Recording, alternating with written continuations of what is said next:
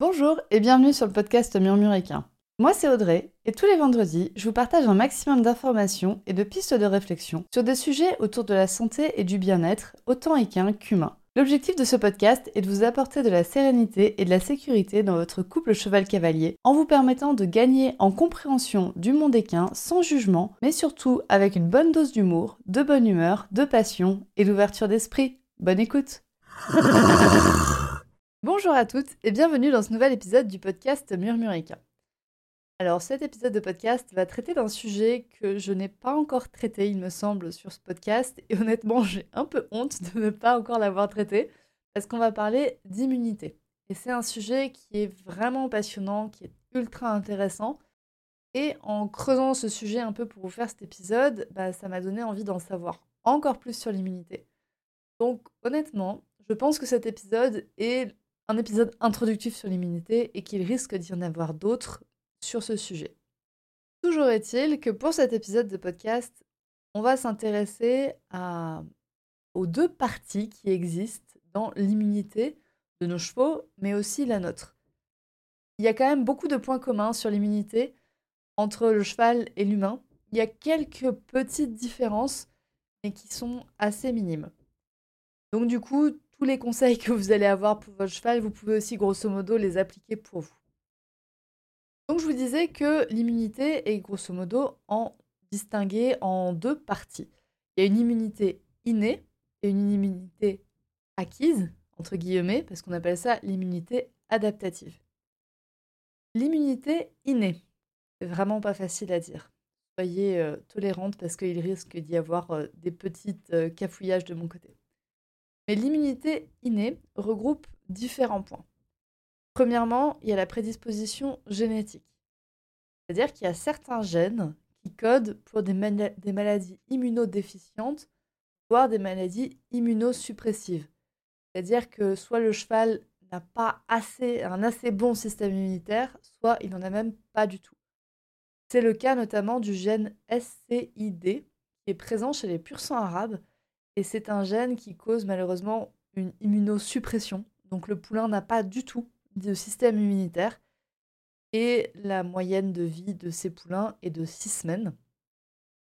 On va revenir un peu après sur ce 6 semaines. Mais toujours est-il que c'est une maladie qui est mortelle chez les chevaux. Même chez les humains, une immunosuppression, c'est des conditions de vie qui sont très très dures parce que du coup, il faut absolument pas être en contact avec le moindre virus, bactérie ou microbe. Donc c'est ce qui donne les humains qui vivent sous bulle pour, être dans un environnement en fait totalement stérile. Donc autant vous dire que chez un cheval, le faire vivre sous une bulle, ça ne marche pas. On n'en est pas encore là. Et toujours est-il qu'il y a aussi d'autres gènes qui codent pour des maladies immunodéficientes. Donc c'est-à-dire qu'il va y avoir des fois certaines parties de l'immunité qui vont poser problème, des fois ça va être juste une baisse générale d'immunité. Donc ça va être des chevaux qui vont avoir bah, beaucoup de problèmes immunitaires, qui vont avoir des infections respiratoires, qui vont avoir des infections de la peau. Ça peut se transmettre aussi, enfin ça peut s'exprimer, excusez-moi, ça peut s'exprimer aussi à, seulement à différents endroits du corps du cheval, par exemple dans sa bouche ou au niveau de son système digestif. Mais là, il me faudrait beaucoup, beaucoup plus d'épisodes de podcast pour vous parler de toutes les maladies immunodéficientes qui existent, d'autant plus qu'on ne les connaît pas toutes. Et en plus de ça, ben, la génétique, enfin, les, domaines de recherche de la génétique et de l'immunité sont en constante évolution. Donc, si vous avez des données sympas à me transmettre sur le sujet entre le lien entre la génétique et l'immunité chez les chevaux, je suis preneuse. Mais je pense que si vous voulez un épisode où on caractérise, où on identifie, enfin, où je vous explique toutes les maladies immunodéficientes qui peuvent chez le cheval, il va nous falloir beaucoup d'épisodes de podcast. Le deuxième point qui fait l'immunité innée de l'animal, c'est l'exposition de la poulinière lors de sa gestation. Il y a une communication entre le corps de la maman et de son poulain. Et donc le poulain peut donc recevoir des informations sur son immunité au cours de la grossesse. Il peut recevoir certains anticorps in utero, il s'avère aussi que le milieu in dans lequel vit le poulain n'est pas si stérile que ça, comme on pouvait le croire. Et donc, euh, il va être confronté à des bactéries qui sont incluses dans le placenta. Et donc, l'immunité du poulain commence à se construire dès le moment de la gestation. c'est construit déjà au moment de la conception et se construit encore au moment de la gestation. il y a un, lien que j'ai trouvé très intéressant en, scriptant ce podcast. C'est le lien qui existe donc entre la mère et le bébé et le lien entre le fait que la mère ait pris ou non des antibiotiques au cours de sa gestation et la réponse immunitaire antivirale du, bébé. J'ai trouvé une étude qui démontrait euh, la réponse, le lien entre une réponse immunitaire antivirale moins efficace et l'administration d'antibiotiques à des souris. Ça n'a pas été fait sur des chevaux. Si quelqu'un a l'étude sur des chevaux, je veux bien et a été fait sur des souris. Et donc, en fait, les mamans souris qui avaient reçu des antibiotiques au cours de la, de la grossesse ou, et ou au cours de l'allaitement, leur nouveau-né présentait des réponses immunitaires antivirales qui étaient moins efficaces. J'ai trouvé ça très intéressant parce que ça permet de montrer ce lien. Mais maintenant, on n'oublie pas quand même que les antibiotiques peuvent sauver la vie. Donc, entre donner des antibiotiques parce que la mère en a vraiment, vraiment besoin pour survivre, et ne pas en donner, et donc condamner de toute façon le poulain et la maman, il y a une différence. Donc, encore une fois, ça, c'est quelque chose qu'il va falloir discuter avec votre vétérinaire, mais toujours est-il que de prendre des antibiotiques, si la mère prend des antibiotiques au cours de la grossesse, ça peut impacter la réponse immunitaire du poulain. Et franchement, c'est quelque chose que j'aurais jamais été demandé, vous voyez, si j'allais demain acheter un poulain, c'est quelque chose que j'aurais absolument pas demandé. Est-ce que la maman a reçu des antibiotiques au cours de sa vie, enfin au cours de sa grossesse? Et bah du coup, de le savoir, ça peut vraiment aider à savoir si votre cheval en fait a eu des problèmes, euh, enfin si votre poulain aura potentiellement une immunité moins efficace. Je trouve ça intéressant de le savoir, ça permet de rajouter un point de départ à notre vie avec un poulain avec n'importe quel cheval. Et je trouve qu'il y a énormément de données autour de la grossesse et au cours de, du poulinage qui ne sont absolument pas transmises aux acheteurs du cheval. Parce qu'en fait, des fois, les éleveurs n'en ont pas du tout conscience. Ou tout simplement parce qu'ils n'ont pas envie de le lire. Et du coup, je, je trouve ça ultra intéressant parce qu'en fait, si on le sait à l'avance, si on le sait, bah voilà, par exemple, la maman a pris des antibiotiques, elle a fait une infection, donc on lui a donné des antibiotiques pendant sa grossesse. Bah, du coup, potentiellement, le poulain aura des problèmes immunitaires. Donc c'est quelque chose auquel, bah, en tant que futur propriétaire, des fois, on aimerait bien être préparé. Donc voilà. Je referme cette petite parenthèse sur les antibiotiques. Et j'ouvre une autre parenthèse sur le colostrum. Alors là, j'avoue que le colostrum, j'ai pas trouvé est-ce que c'était une immunité innée ou une immunité acquise? Parce que c'est donc le premier lait. Le colostrum, c'est le premier lait que va boire le poulain, donc une fois qu'il est né. Donc normalement, on n'est plus sur une immunité innée, vu qu'il est né. Mais toujours est-il qu'en fait, le, le, poulain, quand il naît, a une incapacité à produire ses propres anticorps jusqu'à ses 6 à 8 semaines. Donc du coup, les anticorps dont il a besoin pour passer ces 6 à 8 semaines lui sont transmises par la mère au travers du colostrum, donc du premier lait qui est très chargé en anticorps. Sauf que les anticorps, c'est des grosses particules, on va dire. C'est des grosses molécules, pas particules. Oh là là. C'est des grosses molécules. Et la porosité intestinale des poulains, au moment de la naissance, cette porosité est très élevée. C'est-à-dire qu'il y a beaucoup de choses qui peuvent passer au travers, au travers des intestins pour se mettre dans le sang du poulain. Mais cette porosité intestinale va diminuer au cours des 24 premières heures de vie et se fermer totalement, enfin, se fermer énormément, elle n'est jamais totalement fermée, va se fermer énormément après 24 heures. Donc du coup, c'est important que ce colostrum soit absorbé en fait dans les 12 premières heures de vie du poulain. Parce que au-delà, la porosité intestinale est trop faible et les anticorps ne pourront plus passer dans le sang du poulain. Et autre chose que j'ai découvert au cours du script de cet épisode, c'est que la qualité du colostrum se teste à la naissance. Je ne savais pas. Alors c'est vrai que l'élevage des chevaux, c'est pas mon domaine de prédilection non plus, mais je ne savais pas. Et donc la qualité du colostrum peut se tester à la naissance, et normalement, d'après ce que j'ai compris, doit même se tester pour savoir si le poulain aura reçu assez d'anticorps ou pas. Voilà. J'espère que j'ai appris des choses, que je vous aurai appris des choses autant que je l'ai appris en scriptant cet épisode. Et au-delà de ces 6 à 8 semaines, le poulain peut fabriquer ses propres anticorps. On passe donc sur une immunité qui n'est plus innée, mais qui est adaptative, entre guillemets, acquise. L'immunité adaptative, elle est vraiment en lien avec l'exposition du corps à des agents pathogènes. Donc à des virus, des microbes, des bactéries, etc. Il existe cependant, on va dire, deux types de, virus, microbes, bactéries, donc deux types d'agents pathogènes.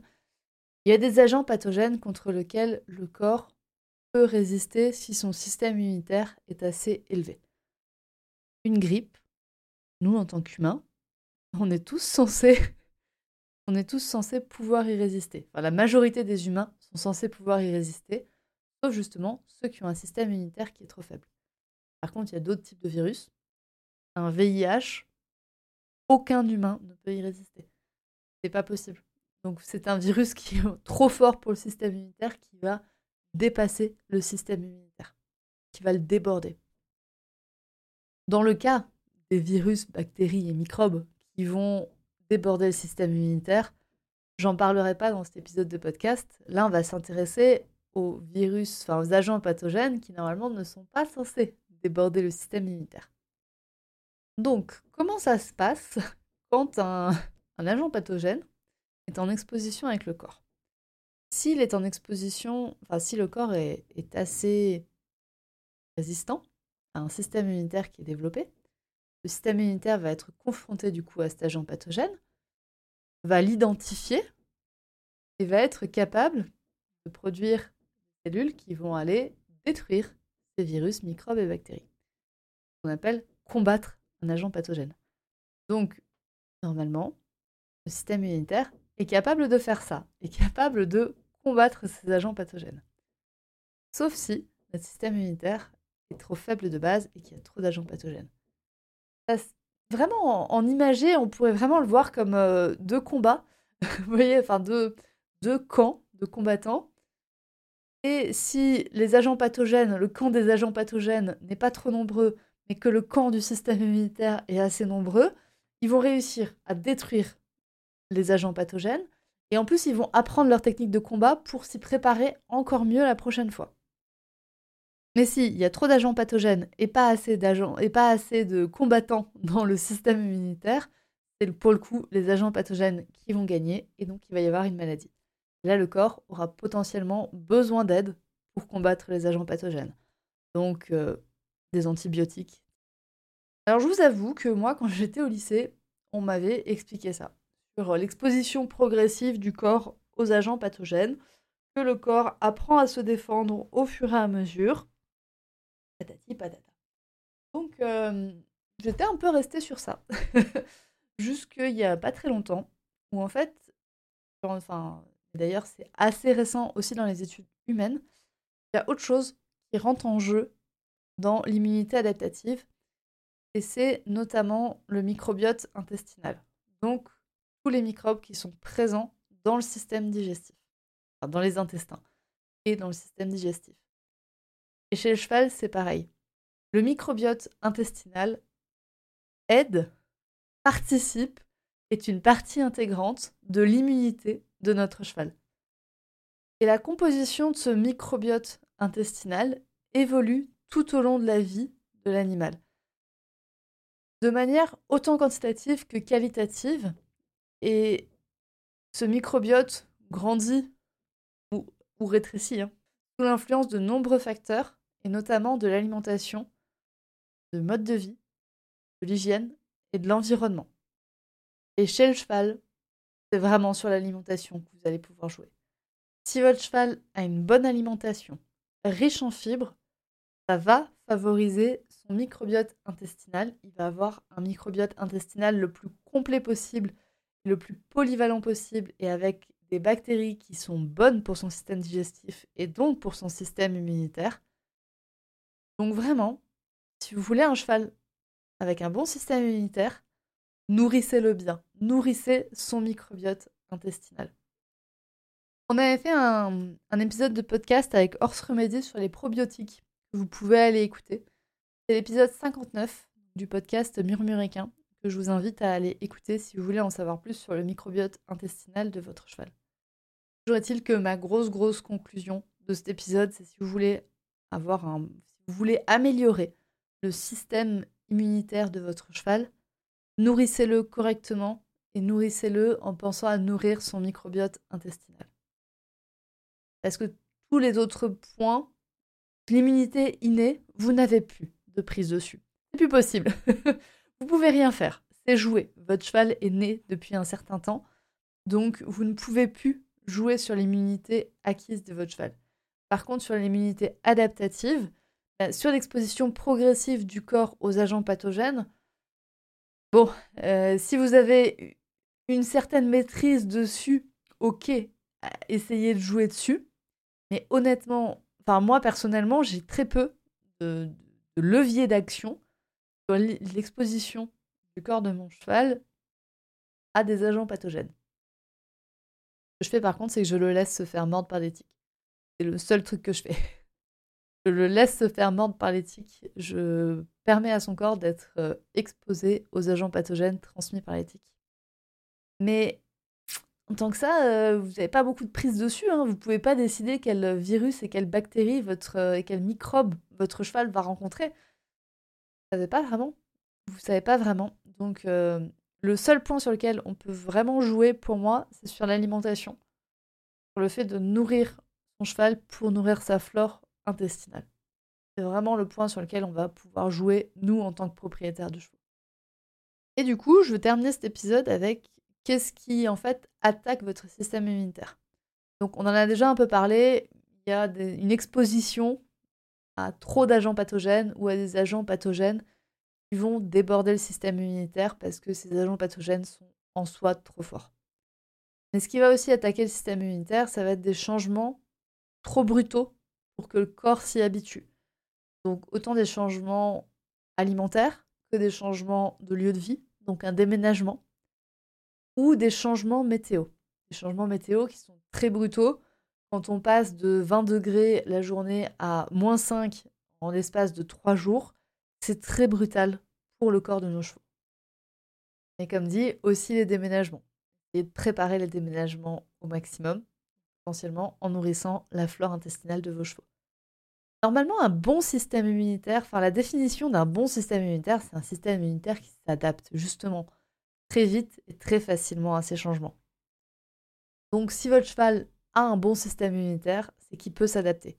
Et justement, un des points de mesure, est-ce que votre cheval s'adapte facilement à des changements d'environnement, d'alimentation, de météo, etc. ou pas? S'il s'y adapte facilement, vous pouvez potentiellement partir du principe qu'il a un bon système immunitaire. S'il ne s'y habitue pas très vite, il a potentiellement un mauvais système immunitaire. Et le dernier point qui attaque le système immunitaire et qu'on a tendance à beaucoup négliger, c'est le stress. Le stress physique, émotionnel, va en fait justement impacter le microbiote intestinal notamment, qui va donc attaquer le système immunitaire de votre cheval. Donc votre cheval, s'il est stressé, il ne peut pas avoir un bon système immunitaire. Ou en tout cas, il aurait un bien meilleur système immunitaire s'il était moins stressé. Donc vraiment, faites attention au niveau de stress de votre cheval. Et le niveau de stress, il peut varier très très rapidement. Comme dit, si vous le déménagez, s'il y a une insertion dans le troupeau, si justement il, perd un de ses copains parce que euh, le copain a déménagé ou le copain est décédé, si il est exposé fréquemment à des compétitions alors qu'en fait il n'est pas capable de les supporter émotionnellement. Il y a vraiment énormément de stress dans la vie de nos chevaux qui peuvent du coup impacter leur microbiote intestinal et donc impacter leur système immunitaire. Donc c'est le deuxième message que je voudrais que vous emmeniez avec cet épisode de podcast. Le premier message étant nourrissez le microbiote intestinal de votre cheval. Le deuxième message étant ne sous-estimez pas l'impact du stress sur le système immunitaire de votre cheval. Et voilà. non, en fait, il n'y a rien à rajouter. Voilà, c'est les deux, euh, c'est les deux points que, que, je voudrais que vous repartiez, avec lesquels je voudrais que vous repartiez. L'alimentation et le stress. Si vous voulez une bonne immunité chez votre cheval, c'est les deux points sur lesquels vous, en tant que propriétaire, vous allez être capable de jouer. Les autres points sur lesquels vous n'êtes pas capable de jouer, ceux-là, malheureusement, bah, comme dit, ils sont déjà joués d'avance. Vous ne pouvez plus euh, jouer sur l'immunité innée de votre cheval. J'espère que cet épisode vous a plu. Et je vous l'ai dit, le, calendrier éditorial euh, de ce podcast a été fait de telle sorte que euh, je vous présente un sujet et la semaine d'après, je vous propose une interview, un témoignage à propos de ce sujet. Et donc du coup, la semaine prochaine, je vous propose une interview au sujet de l'immunité du cheval et on va s'intéresser aussi à l'immunité en lien avec le système pulmonaire. C'est une euh, personne qui a des problèmes, dont le cheval a des problèmes pulmonaires intéressants Originaux? Non, intéressants. Le cheval a des problèmes pulmonaires intéressants et importants, surtout. Et vous verrez que la cause de ces problèmes immunitaires est pour le coup très originale. J'espère vous avoir fait un, assez bon teasing. Et je vous dis donc à la semaine prochaine pour euh, un prochain épisode qui sera donc une interview. Encore merci de votre écoute et à très vite. Et voilà, c'est la fin de cet épisode du podcast Murmuréquin. J'espère que cet épisode vous a plu. Si c'est le cas, n'hésitez pas à venir me le dire sur Instagram ou par mail vous pouvez aussi partager l'épisode à une personne qui veut en apprendre plus sur les chevaux. Et si vous avez envie de soutenir un média qui a comme ambition de propager le savoir au plus grand nombre et ainsi d'améliorer la vie de nos compagnons à crinière, vous pouvez le faire dès aujourd'hui en faisant un don sur le compte Tipeee du podcast Murmuréquin. Je vous laisse donc le lien de mon compte Tipeee dans la description de cet épisode et je vous remercie au plus profond de mon cœur si vous m'aidez dans le projet fou de ce podcast qui est de rendre le savoir équin toujours plus accessible pour tout le monde. On se retrouve vendredi prochain pour un nouvel épisode. À bientôt!